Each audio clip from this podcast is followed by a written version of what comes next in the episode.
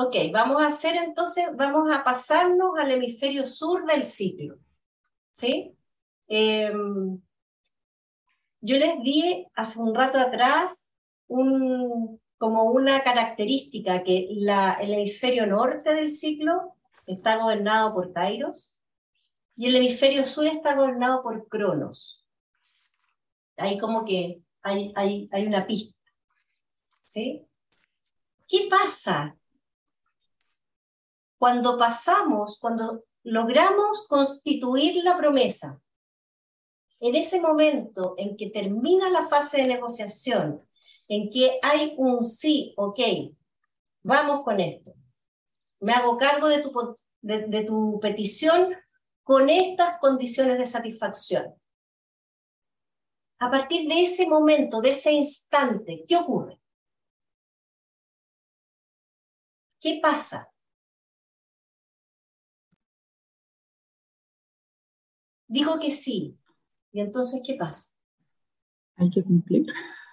Hay que, cumplir. Empieza a correr este otro tiempo.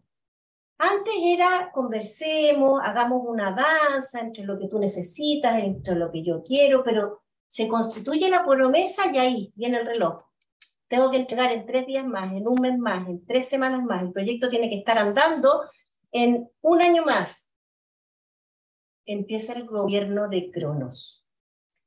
Es decir, pasamos de este flujo de un tiempo que tiene que ver con, con cómo nos vamos sintiendo, con cómo vamos llegando al momento adecuado, con la locura de que ya empezó a correr. Si era un año, me queda un año menos 10 minutos. Un año menos un mes. Un año menos dos meses. la percepción que tenemos frente a esa petición cambia.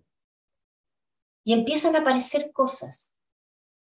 Parece como que el mundo se empieza a volver loco. Como que, como que el tiempo corre a otra velocidad.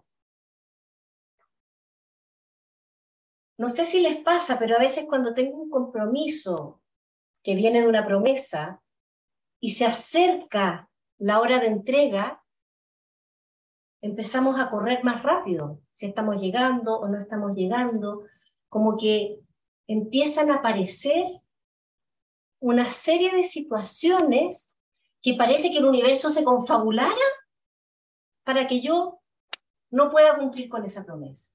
¿Quién se ha sentido alguna vez así? Yo. Gracias, Marcel, Dani. Sí, y nos pasa muchas veces, a mí también me pasa, a todos nos pasa. ¿Y por qué pasa eso? Porque una vez que se constituye la promesa, empiezan a aparecer, así por todas partes, sin haberlas llamado siquiera, sino que como que por generación espontánea, lo que llamamos las contingencias. Las cosas inesperadas, nosotros hacemos toda una evaluación, hacemos la negociación, ok, yo te entrego este producto en tal fecha, pensando en todos los procesos normales que tenemos. ¿Y qué pasa? La aduana cerró. No hay más embarques. Estamos en pandemia. ¿Qué ocurre? La persona que tenía que hacerme ese informe está con COVID. No tengo cómo el equipo, el área que me iba a hacer esa, esa tarea, eh, le cerraron las oficinas porque hubo un desperfecto en el sistema eléctrico. O sea, aparecen tantas cosas que no somos ni siquiera capaces de imaginar. Fíjense ustedes que cuando entramos a la fase de realización, hay dos competencias que necesitamos desarrollar. Una que es bastante evidente, ¿cierto? Que habitualmente está asociada a la competencia técnica, ¿sí? A decir, ok, me pidieron esto, con lo que yo conozco, con lo que yo sé, resuelvo, hago, y eso es lo que evalúo, negocio, ¿sí? Pero hay una segunda competencia que como que nos pasa de largo, como que no la vemos, como que no la trabajamos conscientemente y es una competencia genérica. ¿Qué tiene que ver con esto? Con la gestión de contingencia. Cada vez que me comprometo a algo, parece que empiezan a aparecer los problemas.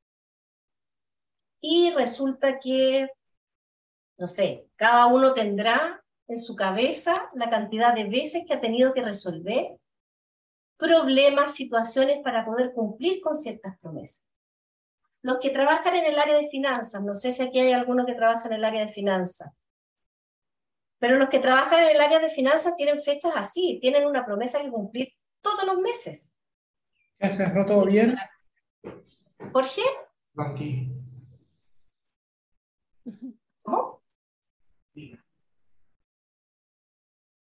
No sé si Jorge, ¿alguien alcanzó a escuchar lo que dijo Jorge? ¿Era con nosotros? No. Bueno. Ok. Eh, aparecen estas contingencias y de alguna manera nosotros vamos actuando y resolviendo de forma más bien reactiva. ¿Sí? ¿Qué podemos hacer?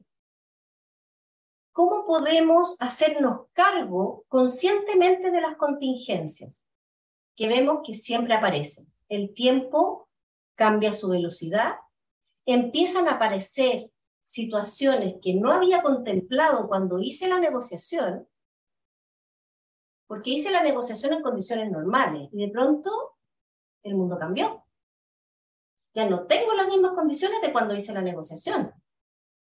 ¿Qué pasa? ¿Cómo me hago? ¿Qué pueden hacer para desarrollar o profundizar más esa competencia genérica que llamamos gestión de contingencias? Hay cosas que ustedes ya hacen, naturalmente. ¿Qué hacen naturalmente frente a las contingencias? hay que informar el riesgo de no cumplimiento rápidamente. Sí. Y eso lo llamamos hacernos cargo del eventual incumplimiento. Pero antes del incumplimiento, Janet, cuando todavía estoy pudiendo cumplir, pero aparecen problemas, ¿qué puedo hacer? Hay algo que, mírenlo sistémicamente, ¿Cómo me hago cargo de las situaciones inesperadas? Pedir ayuda, Karen. Perfecto. No estoy solo, no estoy sola. Si aparecen problemas, tengo un equipo, puedo pedirle ayuda a mi propio equipo, a otro equipo, ¿sí? Puedo pedir, ayuda incluso fuera de la organización. ¿Qué más? Cuando pido ayuda, ¿a quién le pido ayuda? ¿Qué puedo em, tener a mano para poder pedir ayuda? ¿Qué se les ocurre?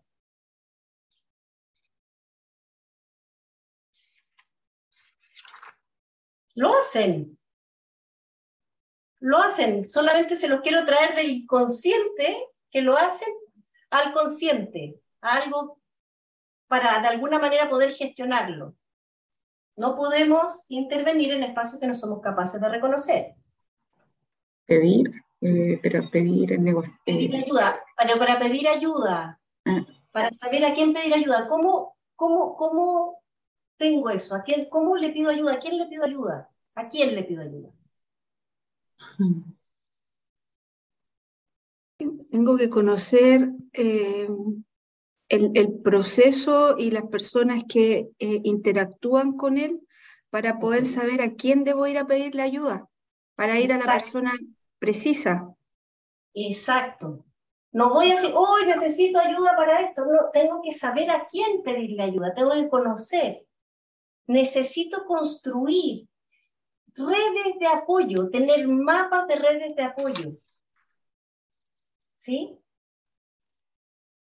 Eso se, eh, se ¿cómo se construye este tener mapas de redes de apoyo? Si estoy en un proyecto de ingeniería y necesito ayuda por alguna contingencia, ok, recurro acá. Si estoy en un proyecto de, inversiones y necesito pedir financiamiento, ok, recurro acá. Bueno, a través de las conversaciones, a través de dar a conocer lo que me pasa y ver que si la persona, pedir ayuda eh, a las personas que, que pueden tener lo que yo necesito, que me pueden apoyar. Y eso, cuando lo hago? Y aquí hay algo que es... Inmediatamente, inmediatamente apenas sé que no voy a poder cumplir, al tiro. Ajá. entre más espero, eh, eh, como que me, me, pongo menos confiable. Y, y, pone más en riesgo el cumplimiento de la promesa, ¿cierto? Ok, ¿y será inmediatamente o será posible anticiparse? Eso, anticiparse. Ajá. ¿Cómo somos para anticiparnos a las contingencias? Piensen ustedes en los líderes, en las lideresas que son. Mientras más preparados estén para gestionar las contingencias, más efectivos van a ser en cumplir sus promesas. También igual, perdón, sí, me meto. Eh, dale. También a veces igual el problema o la contingencia aparece a pesar de la previsión. Yo no, no, estoy siempre tan de acuerdo con que sea lo más rápido posible. Es como lo más rápido posible dentro de que a veces uno necesita el tiempo para entender cuál es la mejor solución. Exacto. No es una reacción necesariamente tan rápida, sino que cómo analizo y tomo esa contingencia para eventualmente poder generar la mejor solución o diseño contingente frente a esa situación, ¿sí? Muchas veces cuando reaccionamos así como a la rápida, no siempre tomamos la mejor decisión, ¿sí? O ni siempre tomamos la mejor decisión. Y con todo, si yo tengo una red de apoyo previamente construida y que probablemente ustedes la tienen Tal vez podrían hacer un mapa de sus redes de apoyo y levantar sus, redes de apoyo. Yo no soy experta legal, pero si tengo algún problema legal, voy y sé a qué abogado llamar. Ya tengo esa red de apoyo. Estoy desarrollando un proyecto de construcción de una planta y aparece un problema con un contrato, ya sé que tengo un abogado que sabe de contratos y lo llamo. Entonces, a la hora de la fase, de iniciar la fase de realización, no me basta con tener las competencias técnicas para poder hacerme cargo de esa promesa de la cual dije que sí. Además, tengo que desarrollar esta competencia adicional que tiene que ver con cómo me voy haciendo cargo de las distintas situaciones que se van presentando, porque además, ojo, ustedes probablemente no están en un ciclo de coordinación de acciones, probablemente están en muchos ciclos y en ciclos que a su vez están anidados, ciclos sobre ciclos. Es más, en ese proceso de realización de ese ciclo de coordinación de acciones, puede haber la necesidad de abrir nuevos ciclos de coordinación de acciones con otras áreas, dentro de la organización o fuera de la organización. Tal vez si necesito generar un nuevo producto o producir más del producto que estoy, eh, que, produce la organización donde yo trabajo, voy a necesitar materia prima. Por lo tanto, voy a tener que abrir un ciclo de, de coordinación de acciones con mi proveedor o con muchos y múltiples proveedores. Fíjense cómo se van generando ciclos de coordinación de acciones anidados. la identidad de ustedes, la identidad pública, el valor de su palabra, va a estar condicionada a el cumplimiento que ustedes hagan de esa promesa. Y el cumplimiento va a estar de, de alguna manera definido por la capacidad que ustedes tengan de gestionar las contingencias, que puede ser por aprender a pedir ayuda, tener mapas de redes de apoyo para de alguna manera tener identificado a quién recurrir para poder pedir ayuda. Y eso requiere de poder prepararse, anticiparse, conocer, abrir las conversaciones que necesitan abrir para saber cuál es la persona más competente para hacer aquello que necesito que haga en este proceso de cumplimiento de la promesa. Si eso es así, y aquí tomo lo que decías tú, Janet, hace un rato, y con todo, con toda la capacidad que tengo para gestionar las contingencias, pedí ayuda, traje otras personas para que apoyaran en el equipo porque la mitad estaba enfermo, en fin, hice todo lo que estaba en mis manos y aún así no llego. Me doy cuenta que no voy a llegar. ¿Qué hacen ahí? Lo que nos escribió Janet. Apenas me doy cuenta, informo. ¿Por qué? Porque cuando yo expongo, hago explícita la situación, de alguna manera estoy preservando el corazón del ciclo, que es la confianza. Llamo inmediatamente. Hola, fulanito, fulanita, ¿sabes qué? No te voy a poder cumplir. Faltan dos semanas, tres semanas, un mes para que se cumpla el plazo, pero yo ya sé con certeza de que no te voy a poder cumplir. Quiero abrir una nueva fase de negociación. ¿Es posible que renegociemos la fecha de entrega? Sí, no, y se abre un nuevo ciclo. Me hago cargo del incumplimiento antes de que éste ocurra. De esa forma yo puedo preservar la confianza, puedo sostener esta cultura de impecabilidad.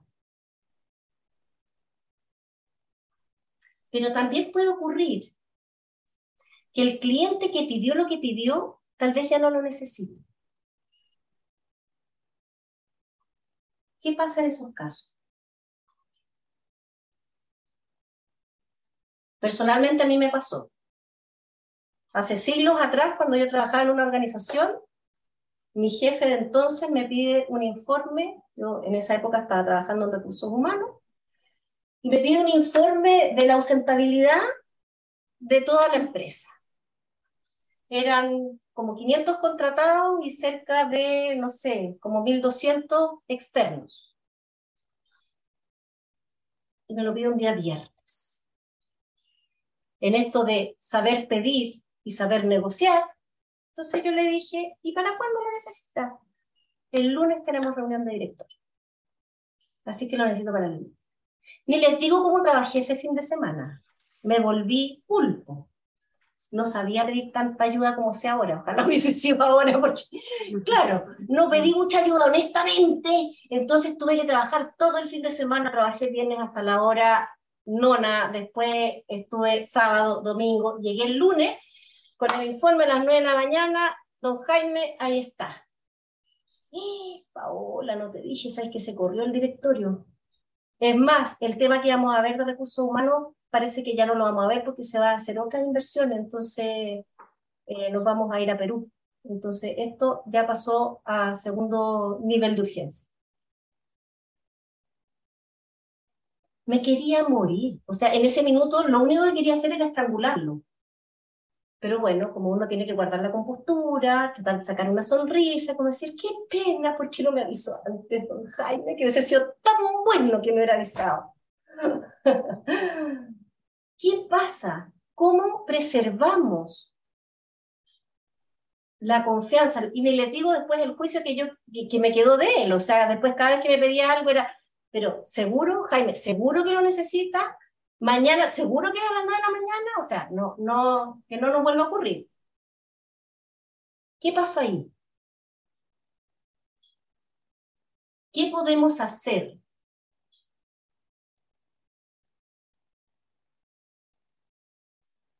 ¿Tiene que ver con crear un contexto para conversar sobre eso? Puede haber sido, podría haber sido a través del contexto, claro.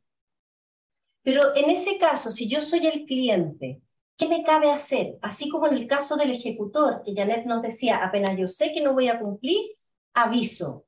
Y abro y me salto a la fase de negociación. Pero si soy el cliente y estamos en alguna de las partes del hemisferio, del hemisferio sur del ciclo. ¿Qué tengo que hacer? Apenas me doy cuenta que cambiaron las condiciones de satisfacción. Conversar tiro. Lo mismo, tal cual, exactamente lo mismo. Apenas yo me entero, apenas sé.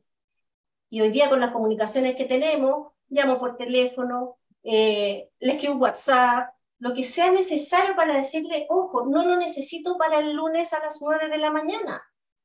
Me lo puedes entregar tranquilamente el viernes y no va a pasar nada. Miren cómo cambia la relación con este, entre el cliente y el ejecutor cuando nos hacemos cargo del incumplimiento. Cuando cuidamos el corazón del ciclo para sostener, fortalecer, preservar la confianza. Cómo mi identidad pública como cliente se sostiene en una cultura de impecabilidad porque estoy avisando con la debida anticipación. Cuando yo tengo la información, no puedo inventar información que no hay. Y me pongo del lado del ejecutor y de nuevo salto a la fase de negociación y seguimos y continuamos con las fases del ciclo.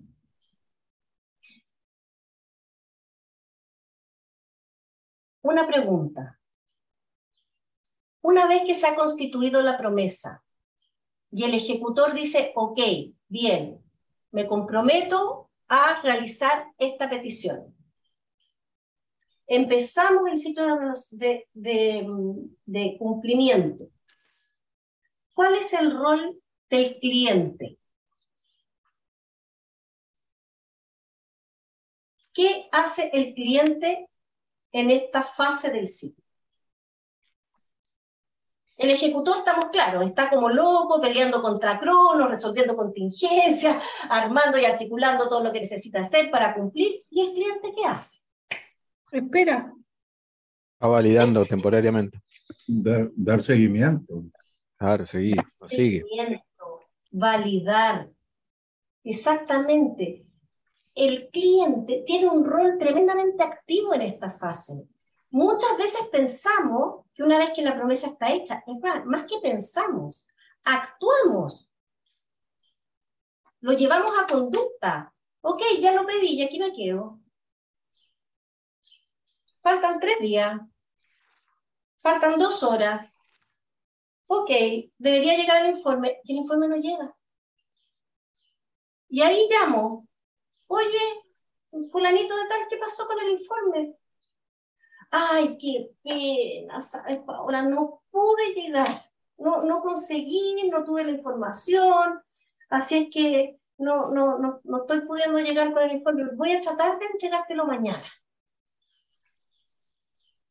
¿Qué hubiese ocurrido si yo al tres días antes llamo, ¿cómo vas?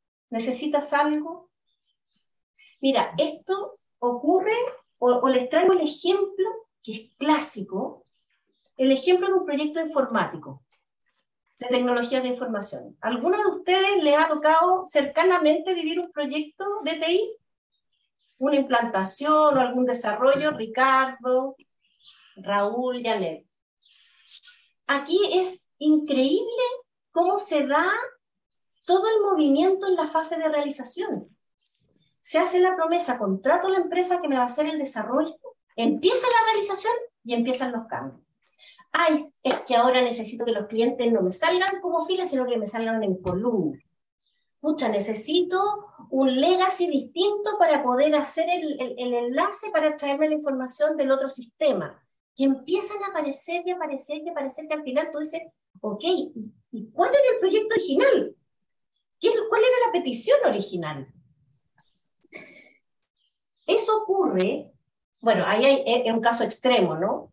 Pero en, en el límite. Pero si hay condiciones de satisfacción definidas durante el proceso de realización, pueden cambiar, cambia el mundo, pueden cambiar las necesidades. Entonces, claro, voy a tener un sistema fantástico que no me sirve para nada, porque el mundo cambió. porque ya, ya estoy vendiendo todo online y no vendo presencial. Entonces ahora necesito otro sistema o necesito modificar el sistema. En el proceso de realización podemos ir haciendo ajustes. No vamos a diseñar un sistema nuevo, pero necesitamos como clientes ir haciendo los ajustes necesarios para llegar a un cumplimiento de la promesa en las mejores condiciones. Porque, ¿qué pasaría si termino la ejecución en tiempo y forma, pero nunca hablaron cliente y ejecutor? En este caso, por ejemplo.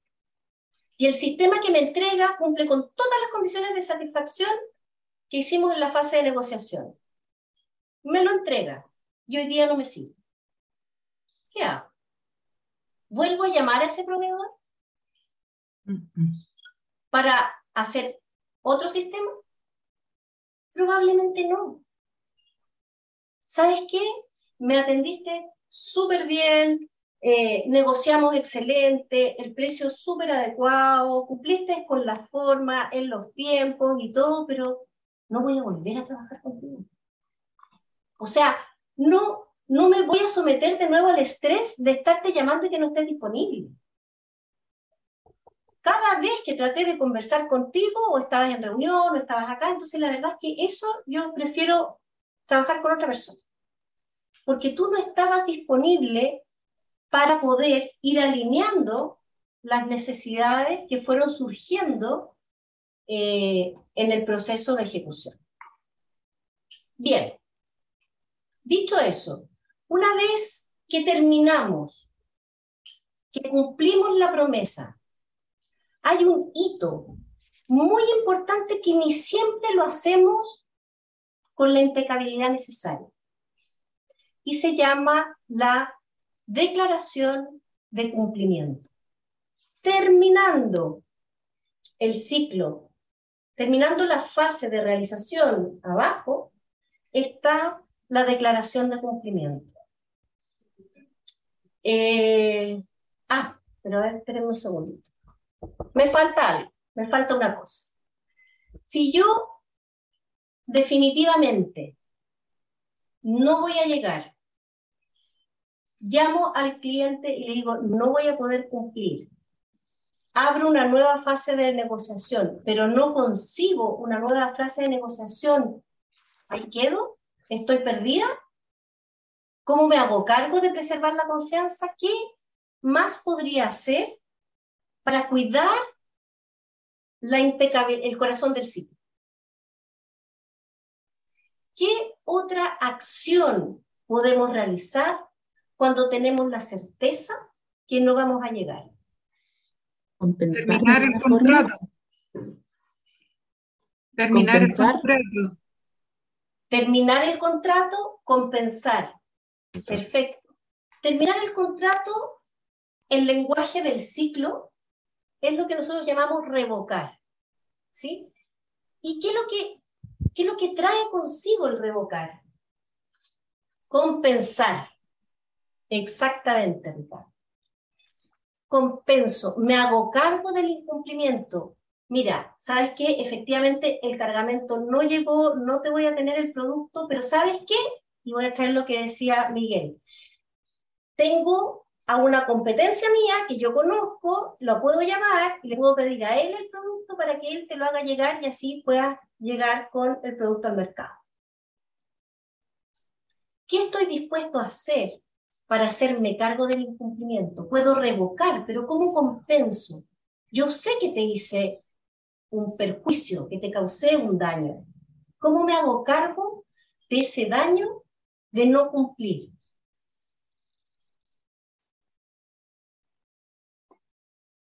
Compenso. ¿Y cómo se hace esa compensación? Lo vamos a conversar en un ratito más. Ok, esa era la parte que me faltaba, ¿sí? El revocar, o sea, el decir, eh, definitivamente no cumplí, ¿sí? Y se abre este espacio de compensación para cuidar la, la, confianza y la impecabilidad. Bien, ¿Cómo declaro cumplimiento? ¿Cómo, es, ¿Cómo normalmente a ustedes le declaran el cumplimiento o ustedes declaran el cumplimiento? Con la entrega del, del producto o del servicio que uno pidió. Ok, ¿y cómo hacemos esa entrega? Depende de cómo lo hayamos pactado en la negociación. Ya. Depende cuál sea el producto también. Bien, pero si nos vamos a lo genérico, vámonos a lo genérico. En general hago un, hago un mail de cierre. Hacer un mail. Bien. Sí, porque en el medio busco a la chica que por pobre, dice, no sé cómo atenderlo si no te vuelvo a llamar cuando puedo. ¿De qué otra forma ustedes pueden hacer la declaración de cumplimiento? Avisan a través de un correo. ¿Qué más? Llamar por teléfono. Ok. Reunión de cierre. Una reunión de cierre. Ok. ¿Y eso lo hacemos habitualmente? ¿O a veces hacemos, enviamos el correo y asumimos que la otra persona leyó el correo y de pronto pasan dos semanas, me llama mi cliente me dice, oye, todavía estoy esperando el envío. Pero si te mandé un correo hace dos semanas. Pero por eso depende el producto, porque hay productos que eh, tienen instancias de entrega que son muy tangibles. Ajá, ajá. Exactamente, depende del producto, Ronen. Pero tenemos el cuidado, y tal vez sí, y sería maravilloso, pero lo quiero llevar a ese espacio donde yo creo que hice y que cumplí pero finalmente no garanticé que el cliente efectivamente haya recibido esa declaración de cumplimiento. A veces ni siquiera está puesto como una condición de satisfacción en, el fase, en la fase de negociación. ¿Cómo me va a llegar? ¿Cuándo me va a llegar? ¿Por qué medio me lo va a llegar? ¿Me va a llegar por DHL? ¿O me va a llegar por Chile Express? ¿O me va a llegar por UPS? Porque ¿sabes qué? Acá en Colombia no llega de H. O funciona más o menos nomás. Entonces, a mí no me sirve que me lo mande. Un caso concreto, Perú. Estaba Francesco en Perú, ¿no? No, no es Francesco el nombre. Sí, Francesco. Francesco, sí. Francesco está en Perú. Enviamos libros, la escuela mandó libros a los alumnos en, hace años atrás, y llegaron de todas las partes, o sea, llegó a España, llegó a México, llegó a Colombia, llegó, lo enviamos desde Chile. Llegaron a todas partes de Sudamérica, incluso de Europa, y a Perú no llegaban. Habían pasado 15 días y Perú está aquí al ladito, y no llegaron, y se perdieron. Ahí tuvimos un incumplimiento de promesa importante y la declaración de cumplimiento tenía que ver con que la persona recibiera los libros. Pero la persona nunca recibió los libros y nosotros sí los habíamos enviado. ¿Qué pasó ahí? ¿Qué faltó en ese ciclo de coordinación de acciones? Falló un proveedor.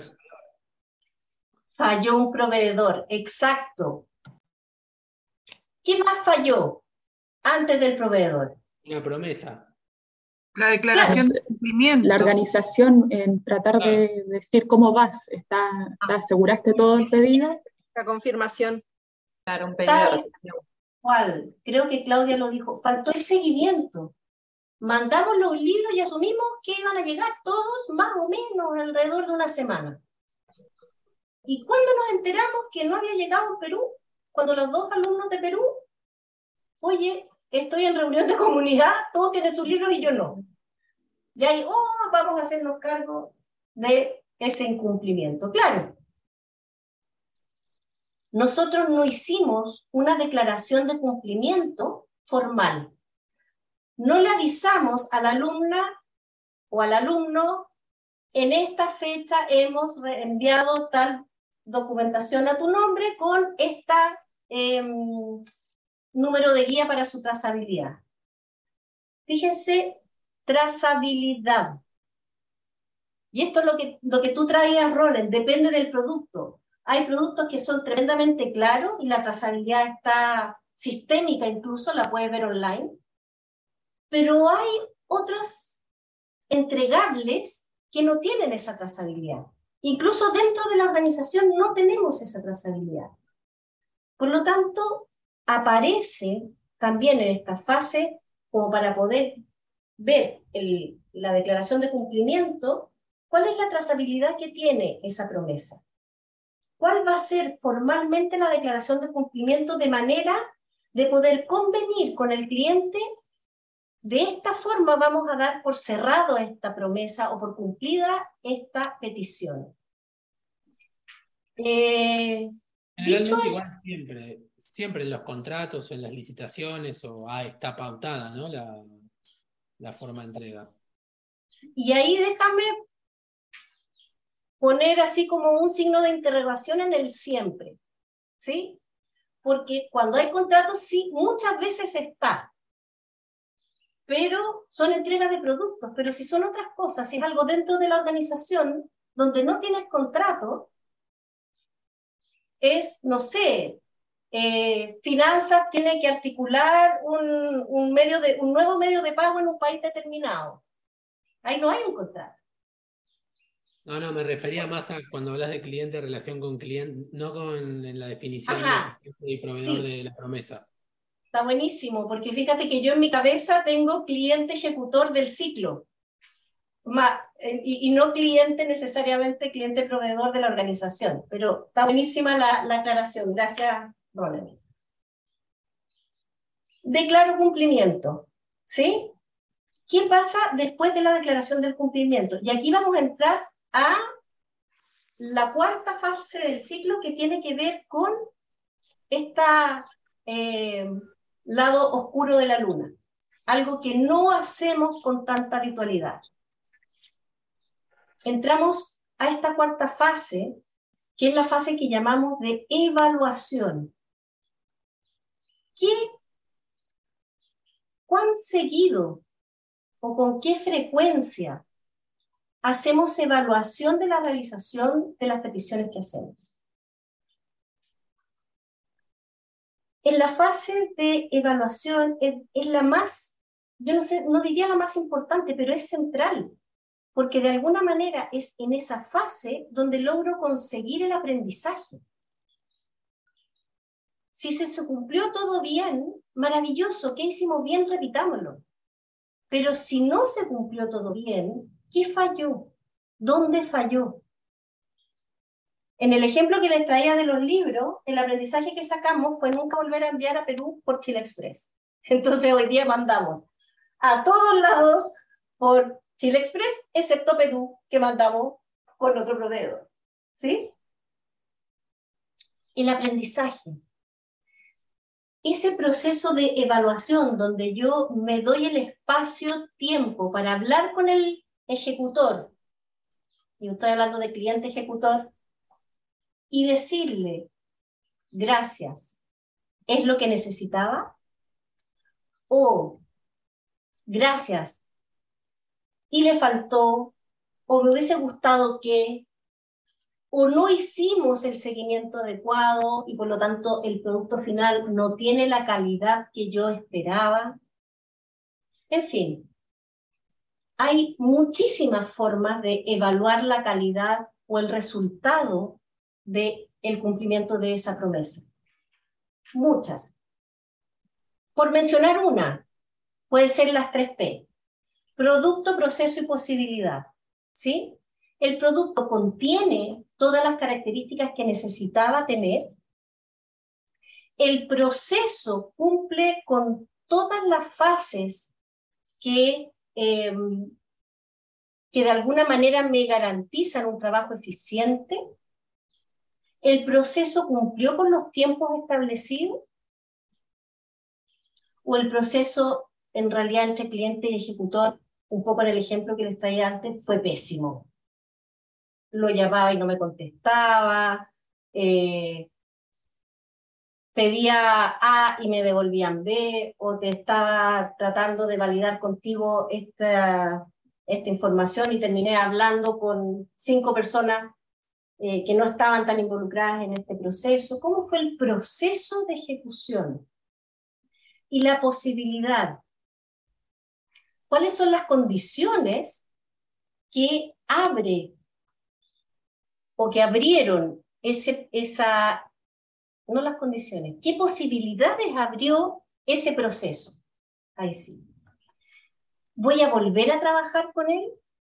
¿No voy a volver a trabajar? En esta evaluación veo que además de poder ayudarme en esto, me puede ayudar en esta otra cosa. Se abren nuevas posibilidades. El producto está eh, en buenas condiciones. El proceso me dejó satisfecho. Y en esa conversación de la evaluación veo que se pueden abrir nuevas posibilidades, como también se pueden cerrar posibilidades. La posibilidad del aprendizaje de cada uno, tanto del ejecutor como del cliente. Aprendí que no sé pedir. Se me abre la posibilidad de aprender a pedir diferente. El ejecutor aprendió que tiene que estar más disponible para el cliente. Entonces, van a programar reuniones periódicas para hacerle, para darle continuidad a la petición. Si cabe, por supuesto, todos estos son ejemplos eh, que uno va trayendo de, las organizaciones en que ha vivido, ¿no? Eso. Eh, ¿Cómo vamos con el tiempo? Yani, ¿me ayudas con el tiempo? Porfa. Ah, van 12 minutos. Acá Son las 15.24. Ok, gracias. Ok, con todo esto, con todo esto que hablamos, si me puede, por favor, Hugo, compartir la diapositiva 20.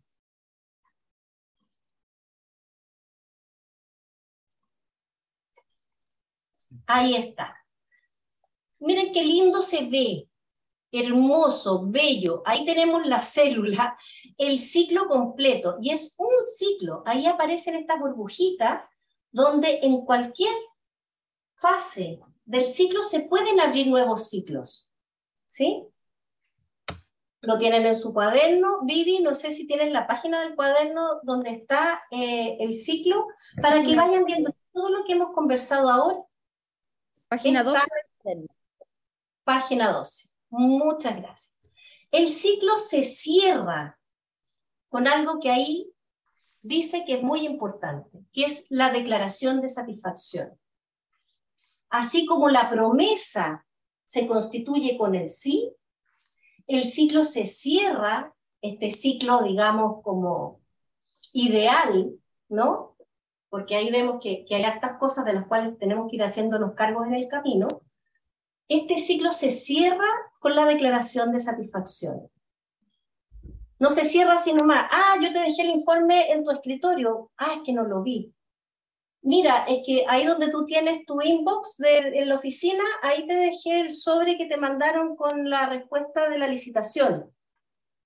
Es que yo no paso por ahí, paso por ahí una vez cada dos semanas. Ahí estaba, empolvadito. Declaración de satisfacción. Declaración de cierre de ciclo de coordinación de acción.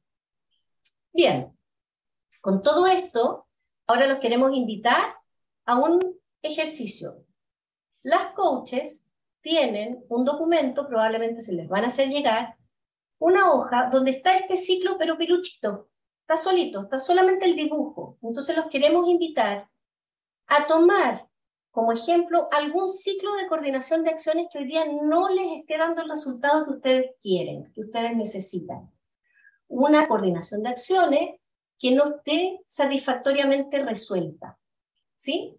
Y que puedan construir, ir recorriendo cada fase de ustedes como clientes cuando han pedido algo y no se ha cumplido con una condición de satisfacción, ese ciclo que lo plasmen y puedan recorrer todo el proceso, las cuatro fases, para ver qué aparece ahí, qué descubren.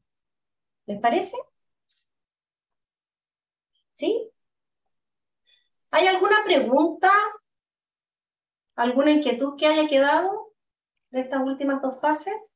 ¿No? Todo claro, súper.